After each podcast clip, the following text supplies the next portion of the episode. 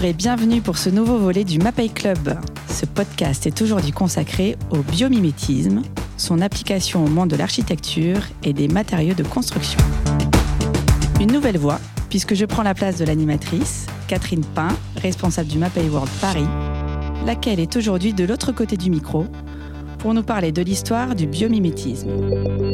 Je reçois également Michael Cornou, directeur marketing de la société Interface, qui nous parlera de son expérience du biomimétisme avec la mise au point de revêtements de sol esthétiques et respectueux de l'environnement. Bonjour à tous les deux. Bonjour. Bonjour Stéphanie. Tout d'abord Catherine, peut-on revenir sur l'histoire du biomimétisme et de son utilisation par l'homme tout au long de son histoire? J'ai en mémoire cet ingénieur suisse qui a mis au point ce dispositif auto-agrippant, communément appelé Scratch, en étudiant les fruits de bardane qui restaient accrochés au poil de son chien et à ses vêtements après une balade en forêt. Oui, tout à fait, euh, Stéphanie. C'est une histoire vraiment extraordinaire puisque c'est l'observation des crochets déformables des fruits de bardane au contact des boucles de textile qui a permis l'invention de ce procédé très innovant dans la deuxième moitié du XXe siècle. Depuis toujours, la nature est une source d'inspiration pour l'homme. Il faut d'ailleurs rappeler l'étymologie du terme biomimétisme. En grec, bios signifie la vie et mimésis, l'imitation. Il s'agit d'un véritable processus d'innovation qui s'inspire du monde des vivants pour concevoir des matériaux, des procédés, des stratégies novatrices. Aristote disait, et il avait bien raison, la nature ne fait rien en vain. Il y a donc, dans l'observation et l'imitation de la nature, une foule d'enseignements, parce que le milieu terrestre regorge d'écosystèmes qui peuvent être inspirants. Léonard de Vinci, qui se rapprochait de Platon par sa conception unitaire du monde, considérait que les mathématiques sont la base de toute explication des phénomènes physiques et que donc la réponse aux grandes énigmes scientifiques se trouve dans la nature pour qui sait l'observer. Il avait donc observé les oiseaux et les chauves-souris pour dessiner ces machines volantes. Il a même analysé, décomposé le mouvement des ailes des oiseaux et des chauves-souris pour l'adapter aux hommes. Et c'est ainsi qu'il va décliner ces ailes volantes sous de multiples formes, notamment l'ornithoptère. Alors, Quesaco, il s'agissait d'un aéronef dont le maintien dans l'air était assuré par des battements d'ailes, suivant le principe bionique du vol des oiseaux. L'avion de Clément Ader avait quant à lui la morphologie des chauves-souris. C'est un avion qui remonte à octobre 1890.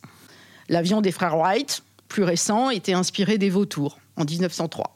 Étape capitale, en 1997 est sorti un ouvrage consacré au biomimétisme, écrit par une dame qui s'appelle Janine M. Benius, qui est une biologiste américaine, diplômée en gestion des ressources naturelles.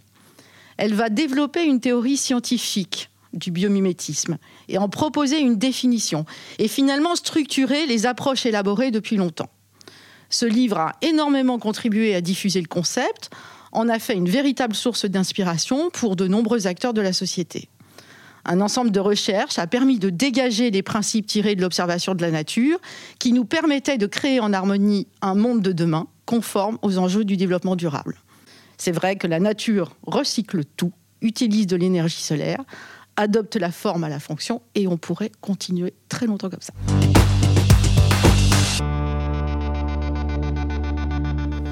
Justement, précisément, en parlant d'inspiration, je me tourne vers Mickaël à présent, qui va nous parler de son expérience chez Interface. Donc Interface, c'est une société qui a eu très tôt conscience de la nécessité d'agir sur le plan environnemental et qui a mis en place de nouvelles stratégies de conception. Tout à fait Stéphanie. Alors effectivement, tout a commencé par la vision d'un homme qui est notre fondateur et qui est Ray Anderson, qui dès 94, donc 20 ans après, euh, après la fondation de notre société, a mis en place un engagement qui s'appelait Mission Zéro et qui consistait à supprimer tout impact négatif sur l'environnement d'ici 2020. Donc là, c'était vraiment euh, la vision environnementale qui allait passer euh, par euh, plusieurs transitions, que ce soit en termes de process de fabrication, de choix des matières premières, de façon de fabriquer, d'intégration d'éco-conception dans notre process de développement produit.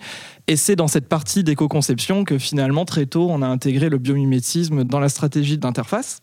Donc Catherine, vous parliez de Janine Bénus, effectivement Janine Bénus qui, euh, qui était dans notre Eco Dream Team et qui nous a permis de développer euh, fin des années 90 euh, notre premier produit dit biomimétique à savoir les produits à design aléatoire. Donc qu'est-ce que c'est le design aléatoire?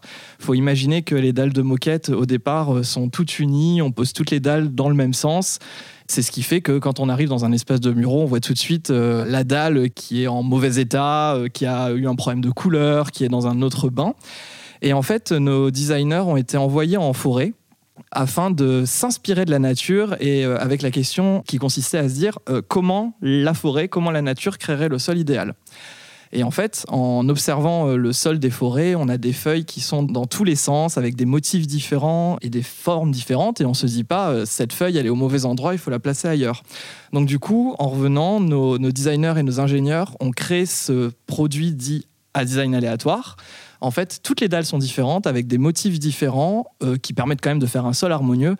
Et ça a un gros, gros avantage euh, d'un point de vue environnemental et en performance euh, technique, puisque le taux de chute est largement réduit. On est entre 12 et 14% de chute sur une moquette en rouleau. On passe à 5% sur un produit classique. Et dès qu'on passe sur un design aléatoire, on est à 1% de chute. Donc un gros, gros avantage environnemental. Ce nouveau produit, c'était Entropie en, en 2001. Aujourd'hui, on a plus d'un tiers de nos produits qui sont aléatoires, mais surtout euh, la moitié de nos ventes, euh, ce sont des produits aléatoires. Donc il y a un vrai enjeu économique et euh, technique pour lesquels nos clients voient les performances d'un produit aléatoire qui a été inspiré par la nature.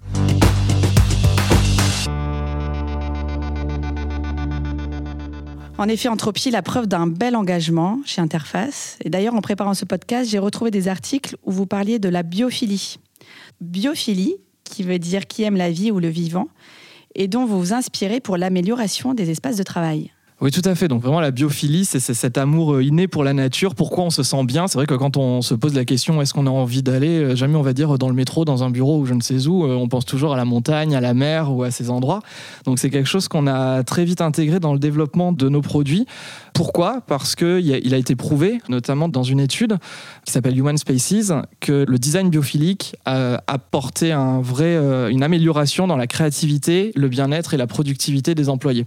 Dès lors, en suivant euh, les 14 principes euh, de la biophilie, on peut vraiment avoir un vrai impact sur, non pas le bonheur hein, des employés, mais en tout cas l'impression de, bien-être. Et c'est, c'est pas juste une idée de on va rajouter trois plantes et un peu d'eau pour se sentir mieux. C'est, c'est vraiment un sujet de fond qui permet d'avoir une vraie traduction euh, économique et de productivité euh, sur l'aménagement des espaces de bureau. Concrètement, pouvez-vous donner à nos auditeurs quelques exemples de cette approche pour la vie de bureau de tous les jours? Alors pour nous, un exemple concret, ce sera par le sol, hein, bien évidemment, et c'est euh, en suivant le principe d'analogie naturelle, hein, c'est-à-dire utiliser des produits d'aménagement qui vont reprendre les éléments naturels, à savoir le bois, la pierre, l'eau. donc en gros, en mettant un sol en moquette qui va récupérer dans l'aspect esthétique cet élément naturel euh, va permettre de donner une touche de nature avec notre produit. Et ensuite, ça marche aussi dans les quatre principes d'aménagement de l'espace lui-même, où on va essayer de mettre en place des endroits qui vont récupérer les espaces naturels comme celui qu'on pourrait trouver euh, dans la savane. La, théorie de la savane, c'est vraiment euh, l'espace naturel dans lequel on se sentirait le mieux au naturel.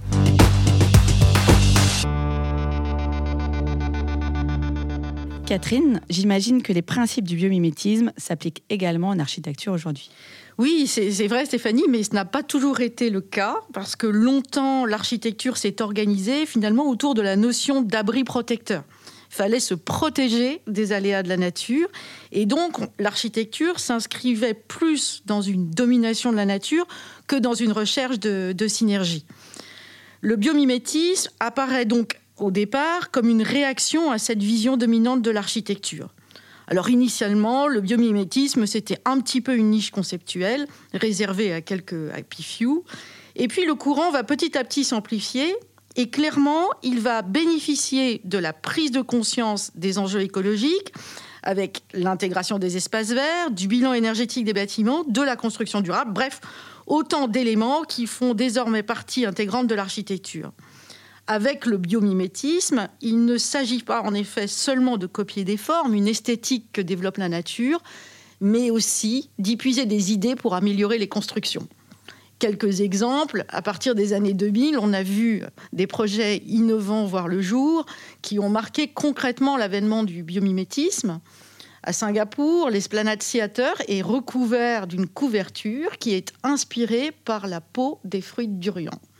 Cette carapace qui est composée de panneaux d'aluminium filtre la lumière naturelle et ajuste l'angle des panneaux en fonction de la position du soleil.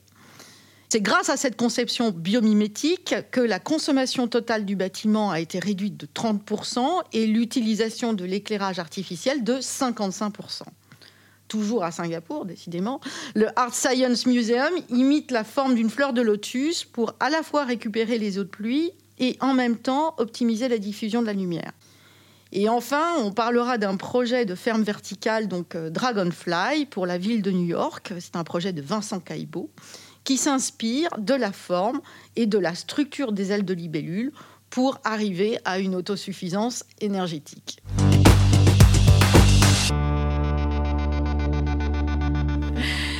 Michael, Interface a franchi une nouvelle étape en considérant que l'observation de la nature pouvait nous permettre de changer notre façon de produire en nous rapprochant le plus possible des écosystèmes naturels.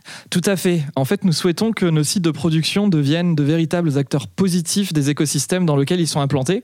Donc, toujours en collaboration avec euh, le Biomimicry 3.8, donc l'agence de Janine Bénus, société de conseil et d'expertise qui travaille avec des décideurs euh, au sens très large afin de les aider à traduire le génie de la nature pour la conception des produits, des procédés et des systèmes. Nous avons développé ensemble une méthodologie qui va nous permettre et qui va permettre également à d'autres entreprises de transformer des usines à zéro impact afin qu'elles offrent exactement les mêmes avantages que les écosystèmes naturels, euh, notamment des forêts, qui sont euh, par définition les plus performants. On a appelé cette méthodologie le Factories as Forest, donc euh, l'usine forêt, le concept consiste à appliquer le biomimétisme pour la première fois dans nos procédés industriels. Jusque-là, c'était plutôt dans le développement de notre produit et dans l'éco-conception de nos produits. Là, c'est vraiment appliquer les procédés euh, naturels dans notre usine afin que celle-ci puisse euh, bah, fonctionner comme, comme une forêt euh, en passant par plusieurs critères. C'est en 2016 que nous avons pris la décision d'aller bien plus loin que Mission Zéro et de ne plus s'arrêter à juste zéro impact. C'est vraiment comment créer de la valeur industrielle pour, euh, pour l'environnement tout simplement et, devenir une entreprise régénératrice. Et donc c'est vraiment avec cette vision qu'on a pu répondre à la, à la question de Ray Anderson euh, qui se demandait comment faire pour que notre entreprise euh, fonctionne comme une forêt. Ça a trouvé un, véritable écho auprès de l'agence Biomimicry 3.8 et de Janine Benus qui, avec son équipe, ont travaillé autour des Ecological Performance Standards, donc les EPS, et qui conduit euh, à, cette collaboration inédite pour transformer l'usine. Donc l'idée, c'est vraiment de définir des indicateurs. Il y en a une trentaine qui ont été sélectionnés et qui serviraient de référence pour que notre entreprise change la façon de fabriquer les produits au niveau industriel. Donc des exemples concrets, c'est notamment la filtration des eaux, voir un peu dans l'écosystème autour de la forêt combien de volumes d'eau sont traités et euh, faire en sorte que ce soit les mêmes volumes qui soient traités sur les sols de l'usine ou sur le toit, mais également un exemple très simple de température. On a une température euh, annuelle euh, autour de l'usine de 28 degrés. Aujourd'hui, l'usine tourne à 38 degrés, donc il y a un gap de 10 degrés. L'idée, c'est vraiment de se poser une target, hein, une cible pour baisser ces 10 degrés. Et donc en fait, les 33 critères sont pris afin que l'usine soit totalement invisible dans son écosystème et crée la même valeur que, encore une fois, cet écosystème. Et le biomimétisme en RD, Catherine? Alors c'est vrai qu'on est aujourd'hui confronté à l'absolue nécessité d'économiser les ressources naturelles et que la bio-inspiration fait aujourd'hui partie des solutions euh, parce qu'il faut bien reconnaître que l'économie de l'abondance que l'on connaissait euh, jusqu'à présent montre des signes de grande fatigue. L'observation de la nature peut se faire à plusieurs échelles, à l'œil nu bien sûr, ou à l'échelle microscopique qui est très riche d'enseignements sur le comportement de la nature. Je pense aux fractales notamment qu'on observe dans l'eau, les végétaux, les minéraux. Ces fractales constituent une véritable source d'inspiration. Ces observations fournissent aussi des clés de compréhension pour toutes les équipes de RD, et notamment celle de MAPEI, qui travaille bien entendu sur le minéral, les réactions physiques et physico-chimiques. Eh bien, merci à tous les deux pour cet épisode très enrichissant en direct du MAPEI World et à très bientôt pour un prochain rendez-vous du MAPEI Club. Bye bye Bye bye